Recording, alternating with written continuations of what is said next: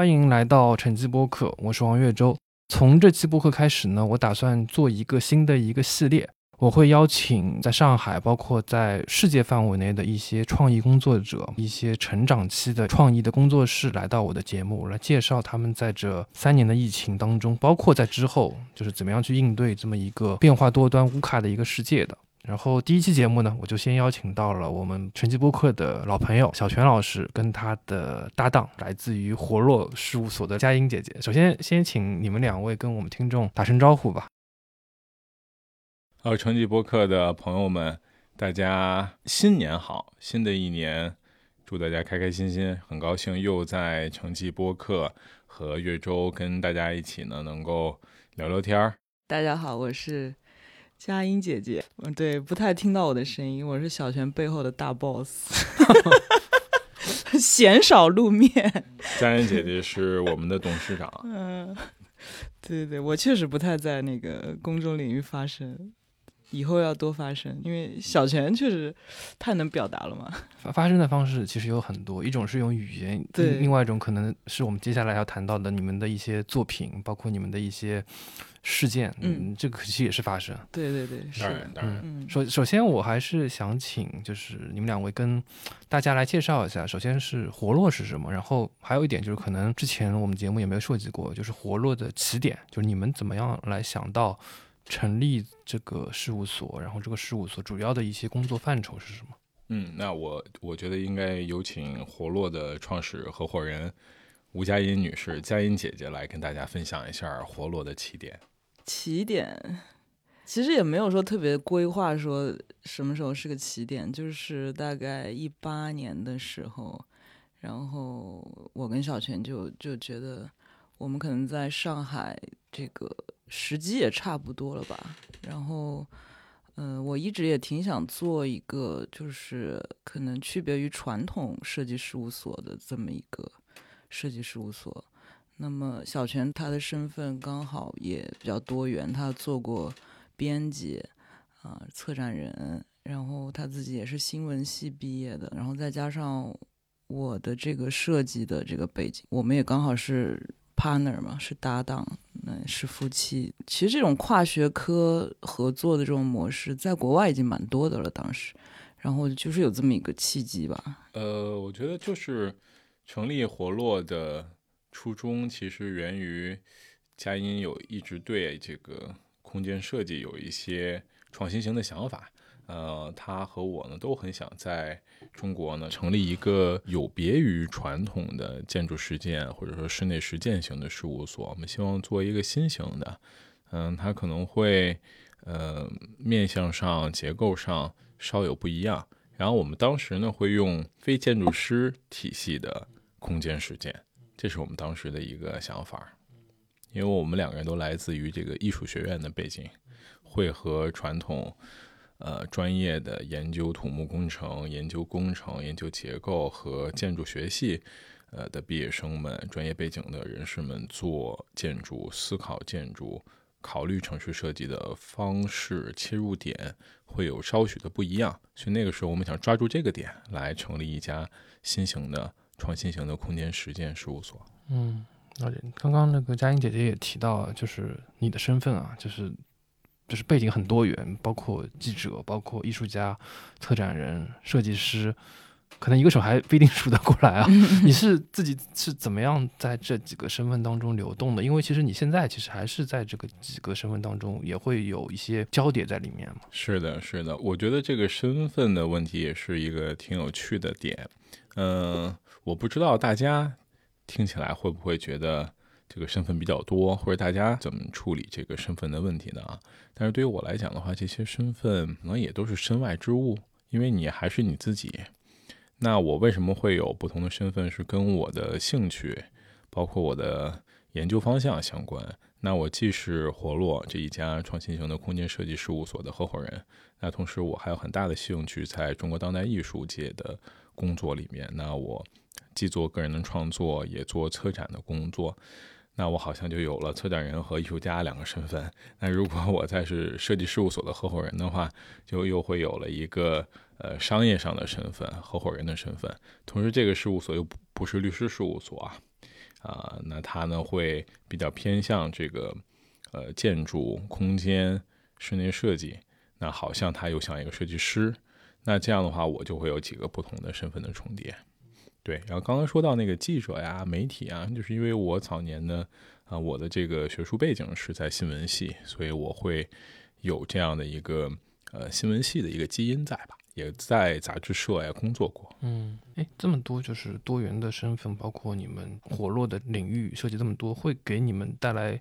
困扰多一点呢，还是说给你们带来的这个商业上的机会会更多一点？对我个人来讲的话，其实我刚刚比较多元的身份，其实可能会集中在我个人身上。那在活络来讲的话，我还是在这家事务所里扮演合伙人的身份，扮演创意跟策划方向上的这个工作更多一些。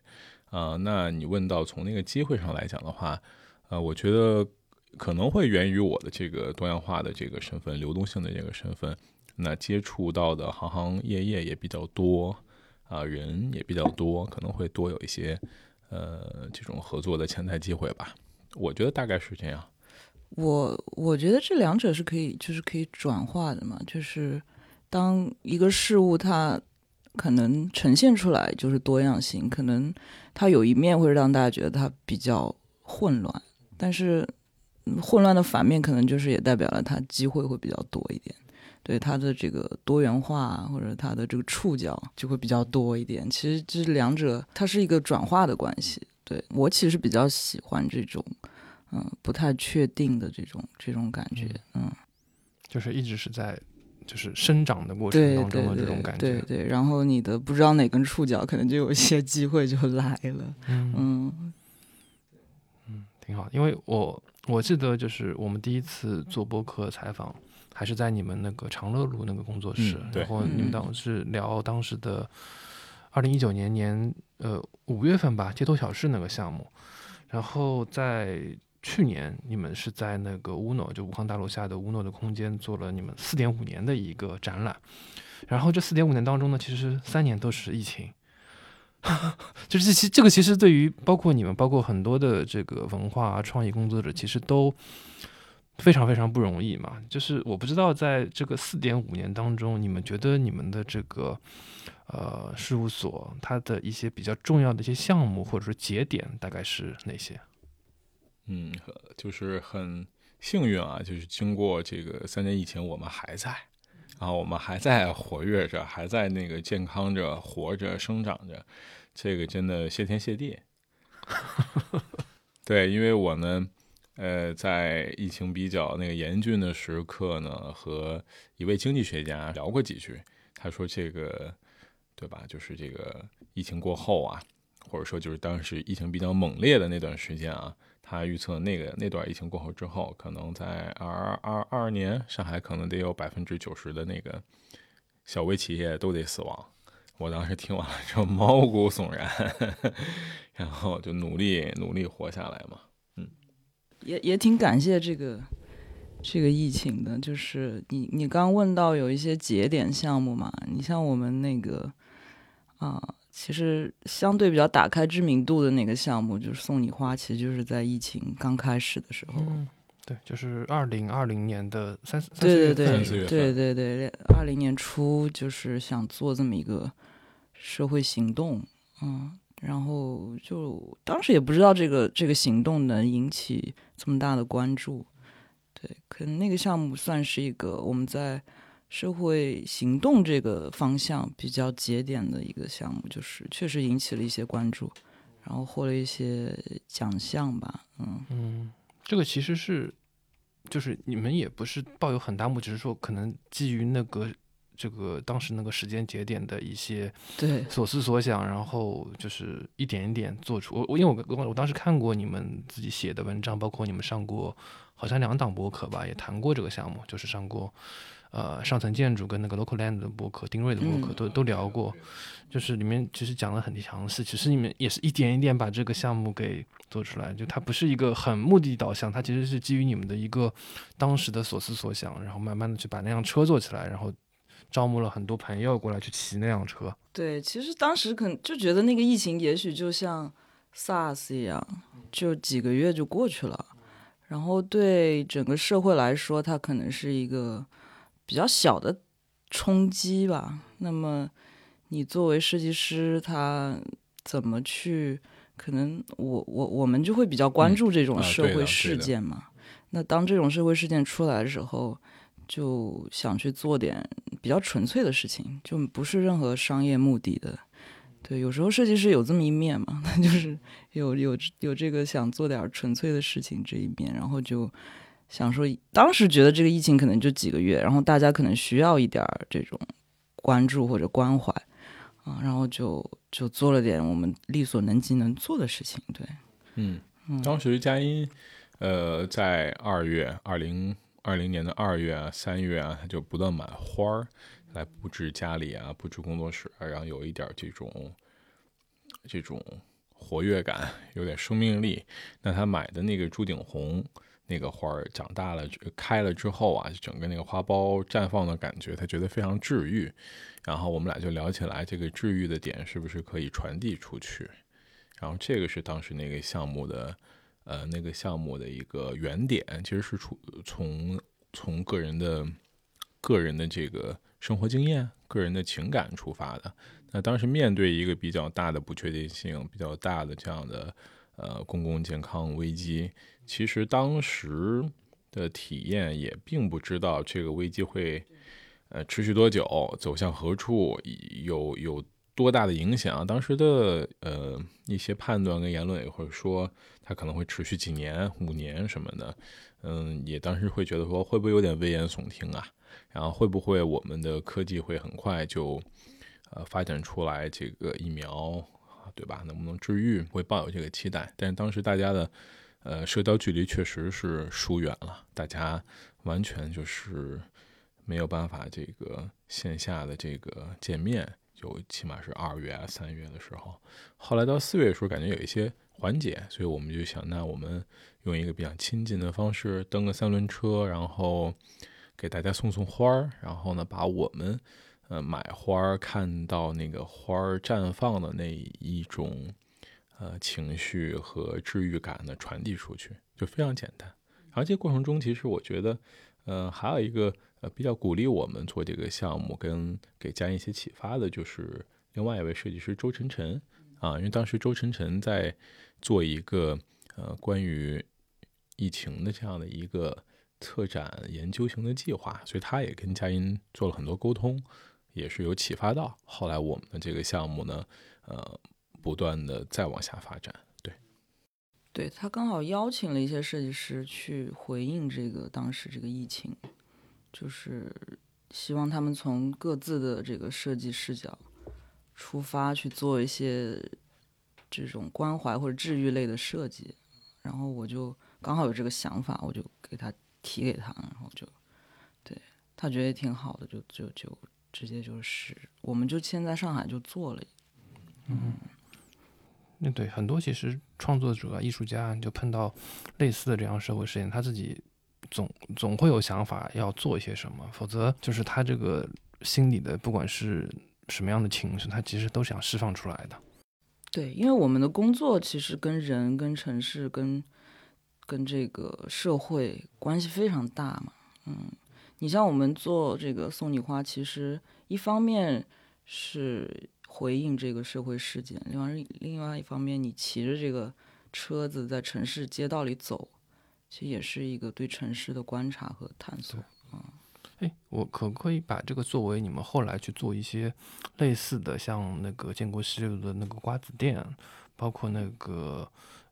呃是六条门川面吗？还是六条门类似的这样的？然后那个建国路的是这个老山东炒货，对，就是类似这样的一些项目的一个起点嘛。嗯，我觉得可以这么说。其实送你花这个项目在我们事务所。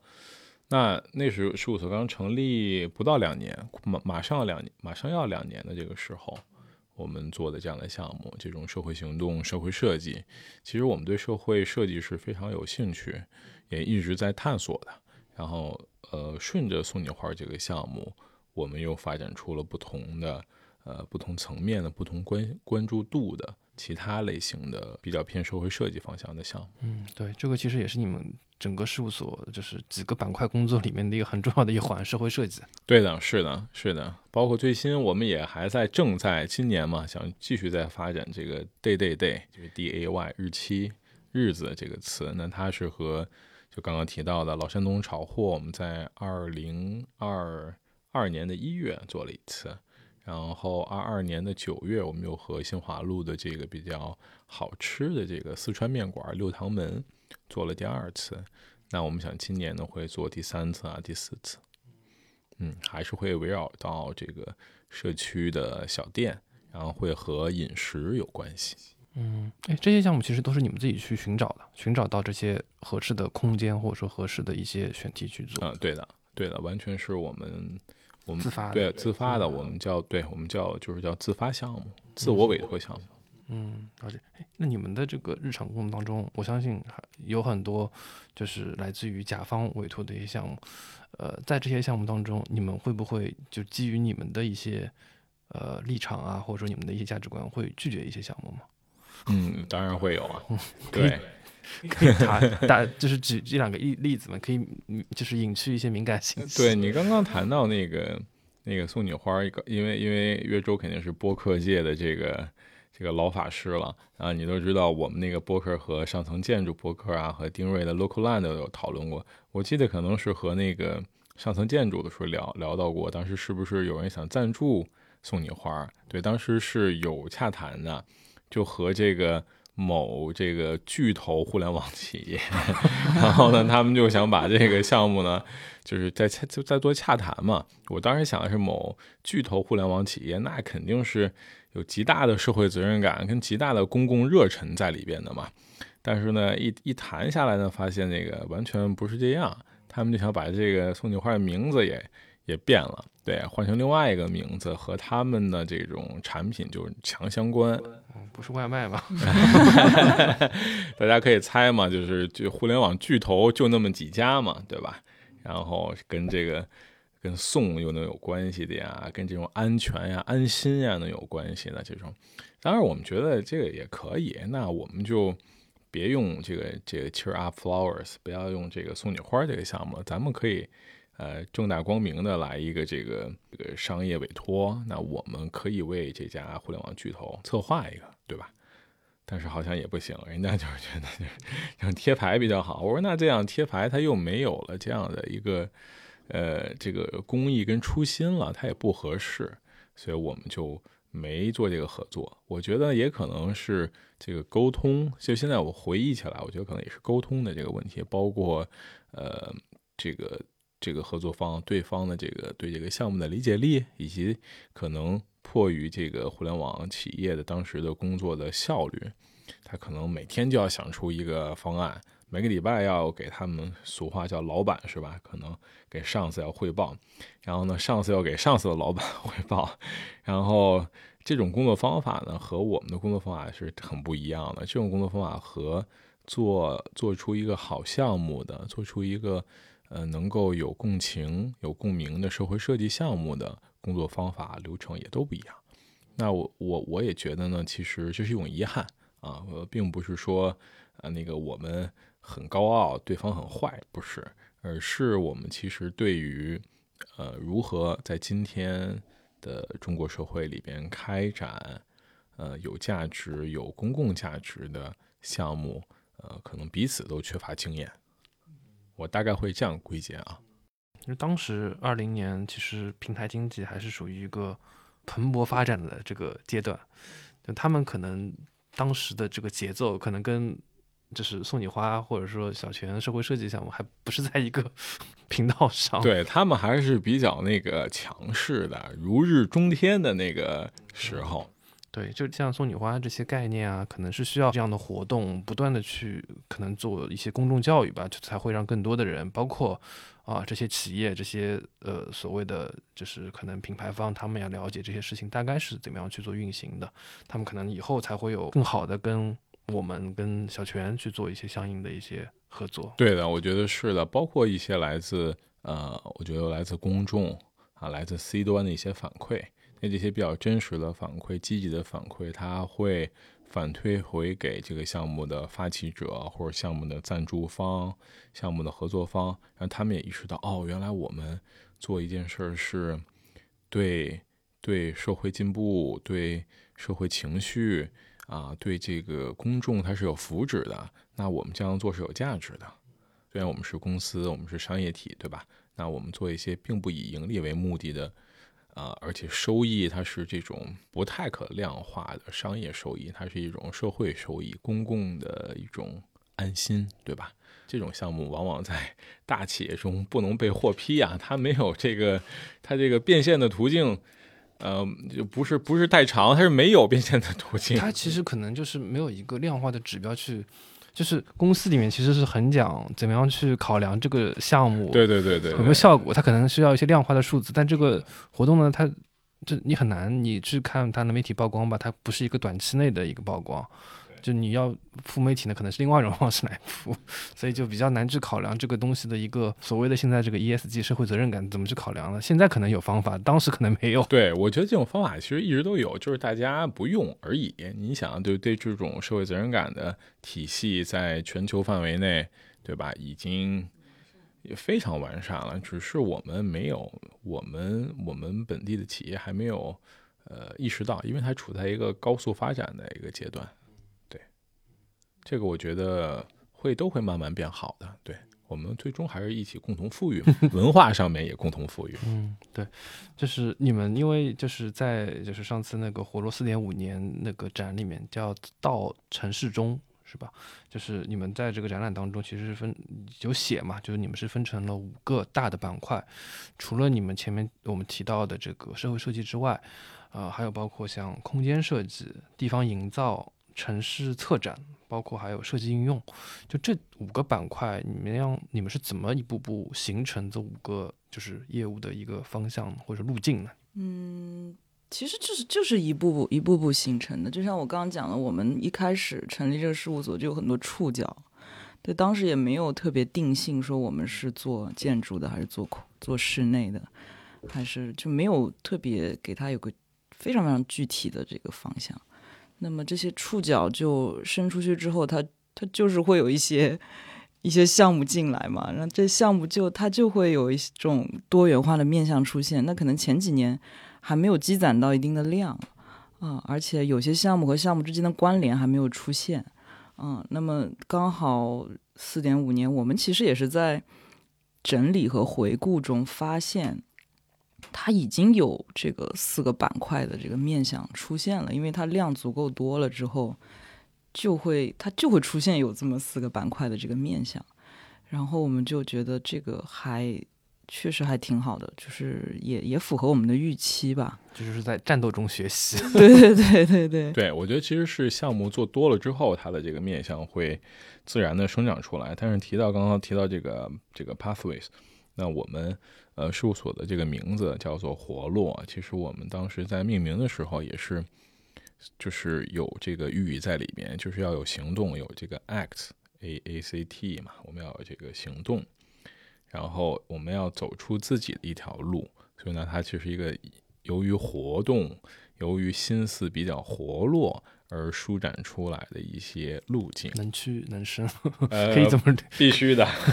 还有就是包括送你花，包括 day day day 这样项目，它是没有短期的经济回报。就是还有哪些项目，可能你们就是在做的时候也不太会去考虑，就是经济方面的东西，可能会更考虑一些长远型的，包括呃社会责任啊，或者整个社会趋势。因为我记得你们还做过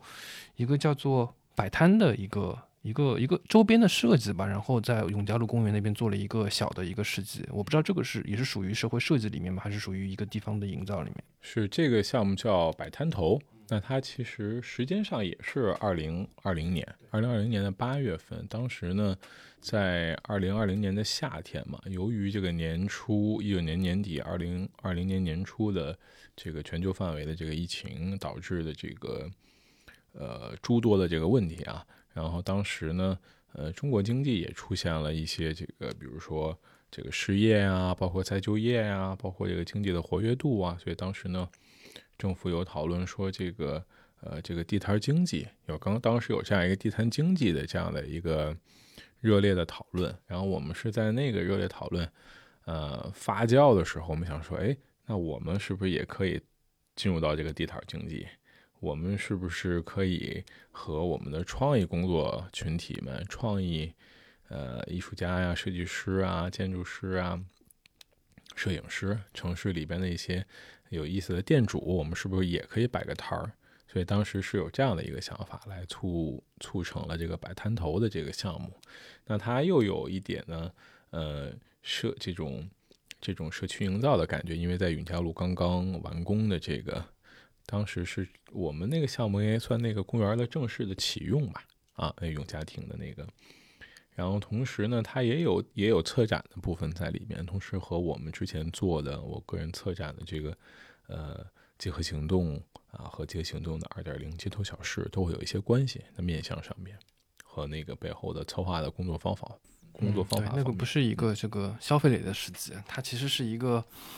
有点那个表演性的，有点表演性质。同时呢，有呃集结大家，然后后在一个短时间内快闪式的路面，然后把一个地方瞬间的变成一个节日化的、市集化、节日化的、创意化的那样的一个。场景那个很有意思，就属于就是在就是二零二零年的这个就是春夏季节吧，一个 对夏天夏天那天特别热，我记得特别热，所以我们还运了佳音说要运点冰块到现场，然后推冰块，那个工工业的那个冰啊巨大，来来降温消暑，喷泉啊什么的。对，那个喷泉就是公园第一次第一次开启那个喷泉，对，之前还就是我们看到它有那个喷泉，但一直没有用，在那天正好。气氛比较热烈，傍晚的时候打开了，有很多邻居啊、小朋友啊，就会在那儿玩，特别好，氛围特别好。下面我们来聊聊，就是关于崇明的这个项目吧。就是去年二零二二年，就是在崇明这个这个靠近什么地方啊？就是在靠近古镇是吗？呃，这个是叫绿华镇，在崇明岛的最西北角，靠近这个呃西沙湿地，我没说错吧？西沙湿地。对，就是梅顶美术馆的活动中心，就是在那边落成了。这个项目对于你们来说，我不知道，就是在你们一个很有纪念意义，应该也算是一个在空间设计上是一个有节点性的一个项目。然后又是在整个上海，包括整个长长三角，也算是一个，它算是一个腹地吧，就是在之前其实都没有怎么被开发过的一个地区。呃，我想就是请你们来聊聊关于这个项目，包括你们对崇明的研究。对我们请佳音姐来谈谈我们在世界级生态岛崇明岛上面的梅顶艺术中心设计项目。呃，对这个项目也算是我们呃项目类型里比较节点节点的一个项目，因为它算是我们落成的第一个这种小型建筑吧。嗯，我们一直也挺想做小型建筑这个这条 pathway 的。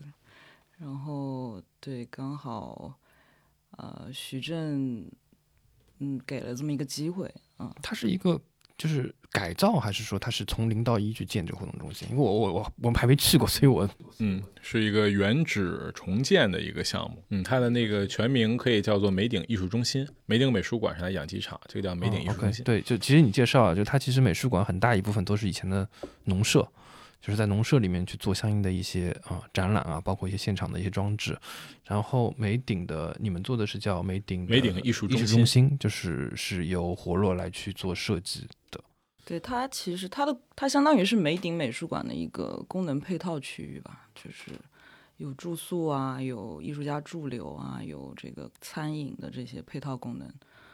然后它对算是原址重建，而且它这个重建其实限制也蛮大的，它你不能改变它原址的那个原原建筑的，比如说层高啊或者占地面积都不能改变。对你最多重建完，可能你你改一下这个外立面的材质什么的。对，就是嗯，我觉得这个这个建筑项目对我们来说其实也蛮蛮神奇的吧，就是它。它它出现特别快，然后呢，周期也特别快，嗯，那么然后它又有又有一端是很开放的，又有一端是很很限制的。为什么说开放？就是呃，美鼎美鼎公司这边其实是给我们非常大的开放度和信任，就是几乎对方案和这个设计过程没有太多的这个限制，然后所以整个方案过程就是很快，也很也很顺畅。然后但是建设这边就会有有一些限制，有一些嗯，比如说资金方面的，或者是当地政策，还有这些各种这种建筑规范的这种限制就会就会袭来，所以。啊，就是会有一种从非常开放到到后期落地又会非常收拢的这么一个一个一个极端的一个变化，所以，然后这些所有都是会发生在一个非常快的周期，就是你可能没有办没有办法想象一个建筑能在这么短的周期里盖起来，多多多短啊！你们从接受委托到这个全部落成。我记得开馆是去年十一月份，是吧？对，我们其实是在二零，也是跟疫情有关系，是二零二零年的呃夏天，我们大概七月份接收到这个委托，开始讨论，然后我们七月、八月、九月一直都在跑这个基地来看，然后我们的整个的设计的方案的进度基本上在啊二零二零年的这个九月到。到十二月之间吧，就第四季度我们就做完了，然后接下来又进入到深化设计跟施工方面的这个施工图的这个绘制啊跟设计阶段，这就到二一年的年初，过了春节之后啊，我们呃也天气也好了一些之后开始施工，整个它的施工是在二一年的二一年的这个上半年三月吧，三月到七月差不多这个样子。对，然后之后再进入到这个建筑的室内啊，各方面的调整啊，对，是整个在二一年的这个下半年，然后它的正式启用是在二二年的这个夏天，算它正式的启用。对，嗯嗯，那确实周期很很很很很短。嗯，对，其实呢，如果进入到设计的话，我们的周期真的就是三个月。三到五个月，这个你们觉得跟就是你们做别的一些设计类项目，就是它除了这个时间短之外，最大的不同在什么地方？就是这种实实体型的，真正的去造一栋房子出来这样的一个项目，而且又是在，我不知道你们之前有跟崇明这个地方发生过一些接触吗？我们只是那个旅行的时候有到崇明岛去过，然后但是没有再有更其他深度的这个跟崇明的互动了。然后从我我先讲，可能佳音可以再补充啊。呃，从我来讲的话，我觉得对这样的一个体量，才一千平的这样的一个体量，然后三栋呃三栋小房子，然后我个人觉得啊，这个工作时间跟周期是可以的。呃，因为它不是多么复杂的一个工艺，因为整个的项目的预算投入也不能支撑一个啊多么飞的、多么复杂的。然后呃，所以我觉得这些也不是很大的问题。然后这个项目其实对我个人来讲的话，我觉得最最让我觉得有感触的，其实就是我们如何在中国的乡镇，然后开展建筑设计，然后如何跟乡镇本地的行政文化啊，包括这个这个施工的规范和施工的这个壁垒来开展这个项目，然后这个项目的。关系呢也比较有意思，呃，佳音可能很感兴趣，那个待会儿佳音可以跟大家讲一讲这个建筑本身上边的关系美学。那我呢更觉得这个从这个地主，再到这个委托方，再到这个设计师，再到施工方，然后这样的一个关系网，我觉得这个是对我来说比较有意思的。我很高兴能看到这个建筑的最终的，呃。呃，就是它整整体的这个建造的工艺跟方式，还有施工队都是来自本地啊，我觉得这点特别好，可以让呃这些经济的循环跟投入，然后最终由本地的这个建造方来完成。我觉得这个里边有一种嗯，能够对本地起到一些经济上的循环，同时对本地的这个就是这个建筑本身就是为了这个本地要放在那儿的。对，我觉得这个点是让我觉得比较有意思。对，其实这个这个项目它虽然周期短啊，但它其实也不难，可以这么说，它不是特别复杂的一个建筑这种公建项目。所以我们包括我们对对美鼎啊跟徐峥的这种艺术作品也比较了解了，就是那么他这个委托之后，其实我们那个概念就想的还挺挺顺畅的，就是去集体考察完，就发现他的他的那个梅迪美术馆区域和这个配套的这块艺术中心这块区域，它的这个关系啊、也不是它不是说它其实相对独立，就是艺术中心和不是在那个美术馆园区里。它是相对独立，有点像一个离岛的这么一个，它是独立在整个梅顶美术馆园区的外部的，所以它的这个独立的关系让我感觉其实跟崇明岛跟上海市区的那个关系挺像的。你像崇明岛整个岛也不是在这个市区内，没有连 接。对，没有连接的地方，它有一个有一条江在中间，但是它又属于上海市。然后你你从市区过去就也是一两个小时的这个时间，所以很像。就是那个园区和这个艺术中心的关系，和崇明岛跟上海市区关系很像啊。然后我们当时就定了用用“关系”这个词作为一个主概念。嗯，那么再继续讲这个关系的话，整个这个艺术中心的这个三栋建筑之间，它其实关系也挺微妙的。它它这三栋建筑也是一种相对独立。但它又又在一个地块里面啊、然后又因为呃这个当地的一些限制，你又不能把它变成一个整体。比如说你想做一些结构，把它们三个完全连在一起，这又不允许。嗯，所以就是所有的这些关系都会都非常微妙的有一个共通点，就是相对独立，但又又不怎么 又不完全独立。嗯，英伦三岛，对对对对，所以当时我们就觉得这个点还挺有意思的，嗯，然后就继续走这个，以这个点为切入点，就我觉得这三栋建筑就应该又他们有各自的特色吧，就我就没有把它设计成一个，呃，看上去像像一一种形式的那那种感觉，就三栋建筑各各持一个性格，嗯，所以就会出现现在的这个面相。嗯，你走进去可能感觉，诶，这好像是三个人设计的，但是他他们仨又站在一块儿，就就有这种感觉，就这种感觉就是就很像崇明岛跟上海的这种这种地地理关系。嗯，他们可能是同一个家庭中，对，各有特点，对对，就性格各自有鲜鲜明的性格，但又是在一个，对，就有点龙生九子的感觉了。嗯对，所以这种关系美学吧，它也会在在变化嘛。就我们还是希望看到，包括通过时间啊，或者通过之后，我们在里面可能也会策划一些事件或者活动。嗯，那今年有计划吗？今年有啊，其实其实去年就在在计划了。对我们去年有一个，我们有构想一个比较完整的一个方案，我们都已经写好了。但是因为去年呢，上海的这个疫情也比较严重啊。我们就也没有办法这个实施。我们想在崇明岛举办一个大的文化论坛，呃，关于生态的一个论坛，可以再用我们这个艺术中心作为一个承载的一个基地，这是一个点。然后第二点呢，我们在呃去年七八月呢，我们事务所呢，呃，又有几次分组。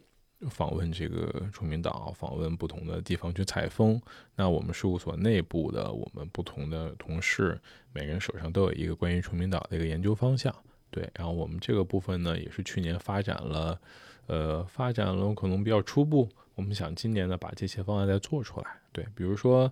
嗯、我呢一直一直对崇明岛的一个我研究上边的一个命题就是访问。嗯、我在讨论说，那是不是我们不断的对一个地点的访问，对一个建筑的访问，会塑造我们和那个建筑和那个地方的情感。那我就不断的去到一个地方，每次去可能我也没有一个非常具体的田野调查的目的，但是我经常去。那经过你不断老去一个地儿，会不会跟它之间产生什么样的连接？我们另外的我们的平面设计师，嗯，他在讨论的这个边界的问题，因为他在想判断什么时候。上海的这个城市的这个边界结束了，开始进入到这个乡野呀、郊区。那在崇明岛上，它已经是这个郊区了，或者说它已经是村镇了。那它的边界又在哪儿？所以我们去那个南门镇看，南门镇是崇明区整个的一个中心，就是它比较城市化的部分。那我们这位同事呢，不断在研究这个边界的问题。嗯，像这样的自发型的、自我、自我呃委托的研究项目，我们还在进行。那因为我们在崇明岛有这样的一个建筑落成，有这样的一个项目，所以我们开始对这个崇明岛做一个议题来做一些自我的研究。这些研究可能会部分的转化到我们未来的其他的工作项目之中去。嗯，对，我看你们成立了一个叫做城乡研究工作。对，活络城乡研究中心啊，AP Center for Urban Rural Research，听起来就那个很多人说特别土啊，城乡研究中心 不土，现在乡村是重点。我们我们故意的，对我们觉得这个城乡研究其实很有必要，非常有必要。嗯，对，乡村振兴啊，这个是重大的国策。是的，是的，我们整个美典艺术中心这个设计项目，其实它也是在呃绿化镇的这个乡村振兴计划之中。期待能够今年多去多去去崇明。对的，对的，我觉得特别好。我们其实呃大概六月份呃上海疫情解封之后，我们就去了一趟崇明，对，就感觉非常的这个舒缓。我们接下来来谈谈你们。关于未来的一些构想吧。首先想问一下，就是疫情这三年对你们，包括你们整个事务所最大的这个改变啊是什么？我觉得改变还挺多的，嗯，改变还挺多的。就是首先可能可能工作方式上吧，就是因为疫情期间，包括特别是今年年初那段时间，一直都在线上办公，然后。突然发现线上办公也也挺好的，就是效率也挺高，然后大家也没有因为线上办公变得比较散漫或者是怎样的，对，所以，嗯，我觉得可能可以有，我们也在思考是不是可以有更加更加灵活自由的这种工作方式吧。接下来，比如说英国已经开始倡导一周工作四天。嗯那我们是不是也可以，也可以把这个双休变成三休了？对，然后包括这种工作模式啊，就是我们可能就不会再像以前一样，比如说你要什么上下班打卡，就这种这种比较保守或者是 routine 的东西，对，能够减就减掉一点。对对对，因为发现其实这是没有什么作用的。嗯，你真正这种创意的人士，他其实。他可能反而需要一个比较比较自由的一个氛围吧。对我们确实是有想了有很有很长一阵儿，其实从去年就有在思考这个问题。就刚刚佳音谈到的这个一周四天工作制，我们也做了一些分析。我觉得我们活络呢，可能暂时很难做到每周都是四天工作制。但我们想呢，在今年的合适时机呢，我们想呢，就是推出我们。每个月有一周是四天工作制，这样呢，我们会创造出十二天的带薪年假。我想想就很开心。然后我们想呢，对我们是不是可以利用这样的，呃，每就是每一个月有一个工作日不工作，那它和周末连起来就会变成三天。那我们是不是可以每一个活络成员都会舒展一下他自己的兴趣爱好？休息也好，躺平也行，然后或者他有一些旅行的计划，有一些个人的事情想去发展，那我们有多一天，那这样的话，我觉得会是一个呃非常呃，我觉得有创造力、有想象力空间的这样一个途径。所以在工作的这个安排上面，呃，工作制度上面，我们确实在着手有这部分的改革啊，我们也称之为改革，对。这是一点，然后其他的这个韧性，嗯，我觉得确实是，我觉得，嗯，大家可能所有的企业，尤其是呃小微企业、初创企业面临的问题都差不多，就是在资金和这个人才方面吧。其实它是一个发展的问题。那我们是不是要快速发展？我们是不是要壮大？那我们需要有更多的人才，我们需要有更多的资金的注入。那我们这些资金的注入是否可以靠融资？啊，靠这个，我们也不能靠 I IPO 吧，因为呢，你会发现创业行业，尤其呃设计事务所，它是一个比较重人力、重呃个人创意的，所以它和其他的初创行业也不大一样。那我们在这里面怎么去探索我们的这个发展模式？这个其实是这三年让我们不断去思考的这个问题。嗯，就是资金跟人才上的一个瓶颈。对的，对的，对的。我觉得这，我相信这是。困扰中国所有创意事务所的两大难题。嗯，对。那你们现在是怎么样去延缓或者说舒展这样的一个瓶颈？其实我们会有非常非常大量的跟我们这些设计师也好、策划的同事也好，会有沟通日常。我觉得我不知道其他所是怎么样的，但是我们真的是掏心掏肺的沟通。我觉得我我们所对人才的要求还是蛮高的，嗯，就是你要满足这个跨学科的这种能力，然后又要要有呃处理整个项目非常多元化的这种。信息也好，这个能力，这个能力也好，反正就是，这这种人才，确实人才里的拔尖儿，可能只能这么说嘛，啊，所以，所以能能被能来活络的，其实已经是已经是人才，但是呢，能能被你们选中的，对，因为我们要求要求确实很高，不然你很难完成这些项目。说说明已经是就是前面百分之十的那些企业里面，然后又是 top top 的人才。对，但是你来了之后，可能要完全理解活络这些业务，或者是你能你能完全上手，还要经过非常长一段时间的充分的沟通。可能，呃，很多年轻的设计师朋友们，大家可能会在一个比较卷的行业中摸爬滚打了，大概有从毕业之后一两年、两三年，可能在活络，不管不光呃，不管是来到活络，还是说。有观察到活络的项目，我相信这些是年轻一点的设计师朋友们会觉得这个面向非常不一样。我们也在那个我们的招聘啊和跟我们投来这个这个这个申请的这个不同邮件中能够感受到这一点。呃，因为我们并不是一个非常 KPI 式的，对吧？KPI 式的这种设计团体，然后我们的这些项目更加的是以这个项目本身的完整度。来去衡量的，这这是一个点。另外一个点，我觉得也是，因为我们在整体的财务上边跟呃员工的这个待遇方面，我们虽然经历一个疫情，但我们依然是啊按时足额付款。那我觉得设计师也没有这个这个经济上的一个顾虑，我们也不会因为疫情来了，然后我们就马上裁员。对，我们在二零二二年。我们没有，我们没有这个裁员，然后我们也没有任何在财务上边、现金流上边的这个违约的部分。那我觉得，其实大家可以比较安心的去开展他手上的项目跟研究计划。但是对于那个合伙人来讲的话，我们的压力就要自己烧点起来，对吧？这些压力就落到我们自己的肩膀上。对，大概大概时间啊。所以去年那个我们年终总结里边有几个。话嘛，就是一些感悟。呃，有一个感悟是比较出圈的，就是最满意的是我们的视觉效果和对想法的坚持。但最遗憾的是，这个项目没有收费。对，所以我们去年 一共接洽了大概二十六个项目，可能再算上其他一些，可能比这个还要多一点。然后我们完成十三个项目，然后做了一次事务所的个展回顾展，然后做了两次社会性的活动。然后还发起了两个研究计划，然后参与了五到六个这样的竞标型的项目，对。然后我们是当然有得有失，对，挺好。哎，那你们未来有计划，或者说最想做什么项目，或者说在什么地方做项目？我觉得这个这个可以分为好几个阶段啊，就是这个未来可能很长嘛，近三年或者五年的这个未来，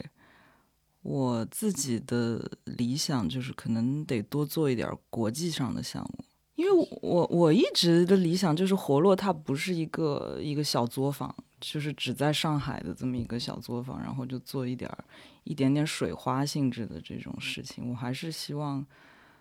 嗯，它有比较强的影响力。嗯，这个影响力，我希望它是国际性的。虽然我们从一个非常非常小的送花这种社会项目开始做起，但我希望它未来的这个影响力和项目的这个尺度。会会比较大，我非常同意我的合伙人佳音嘛。那我觉得为什么要在这个国际上施展呃拳脚？我觉得可能是我们两个都是八零后啊，从我们的这个成长的经验跟教育中，我觉得我们一直是心怀国际的，心怀天下的，对吧？然后呢，嗯，但是呢，我们的成长过程中呢，经常呢会顶礼膜拜很多的这个。欧美大师，对吧？西方大师啊，日本大师。但是你看，我们什么时候可以把我们自己的本地性，我们年轻一代呃空间实践者们的知识跟经验分享给全世界呢？然后这个想法跟跟实践是比较鲜有的。我们经常就是去顶礼膜拜别人，所以我们觉得我们。包括二零一八年，我跟佳音，我们两个人想创立这样的一家事务所的时候，我们也有这个想法。我们希望把我们，尤其是佳音非常中国江南的女性的这些视角，然后包括非常社会性的、研究性的一些视角，是不是可以分享给更多的不同地区的空间，在不同的项目中施展出来呢？我觉得当然，当然可行。然后换一句话来说，就是可能在设计界，我们好像不太谈这件事儿哈。但是在比如说这个汽车、新能源、互联网、电商，我们都在谈出海，对吧？你看全社会都在谈出海，然后为什么回到这个呃建建筑界、文化界，我们就闭门造车呢？对吧？这想想就是这个想不通。所以呢，为什么不敢想呢？对吧？我们当然要敢想，况且我们也不差。确实，好像这两年确实是有有一些建筑设计师，或者说是一些这个文化工作者，就他是会把就是有意识的去扩展一些海外的一些一些一些业务的版图，或者说做一些相关的一些影响力的建设。我觉得我们这个部分也是积极的布局起来吧。二三年也会是一个新的新的一个节点。嗯，那我也可以透露，其实，在过去几年里边呢，我们也和国际型的。创新的空间事务所也保持着这个互动，我们也有在想，在我们的策展项目中把他们请过来，但是迫于过去几年的这个呃出行的问题、国际旅行的这个问题啊，我们都还没有实实施。对，然后我觉得这个部分其实也是可以在未来随着这个国际旅行的这个好转，然后我们可以进一步的拓展。那我想表达的就是，我们其实有在对标国际上的年轻一代的跨学科的事务所，我们都有在跟他们做对标，同时呢，也有一些我们有取得联系，很期待。就一个是引进来，一个是走出去。好，嗯，今天就非常感谢那个小泉还有佳音来参与到我们这样一期节目，来介绍包括活络，包括他们自己整体的一个。呃，实践包括关于设计啊，包括事务所运营上的一些想法，也期待在未来在国内，包括在更广阔的这个海外世界，能看到你们的一些新的一些项目的一个想法，包括落地。嗯，大家可以关注活络的微信公众号来去定期来跟踪他们的一些新兴的一些动态。谢谢，谢谢宇宙，谢谢成绩播客，也谢谢我们亲爱的听众们，大家再会。好，感谢。感谢收听本期节目，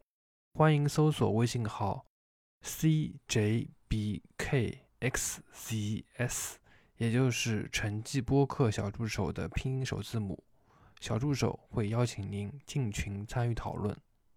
您可以在苹果 Podcast、喜马拉雅、小宇宙以及各个泛用型播客客户端收听节目，也可以在微博、微信上搜索成绩播客与我们互动。如果喜欢节目，欢迎在各大平台打分评论，并分享节目给您的朋友。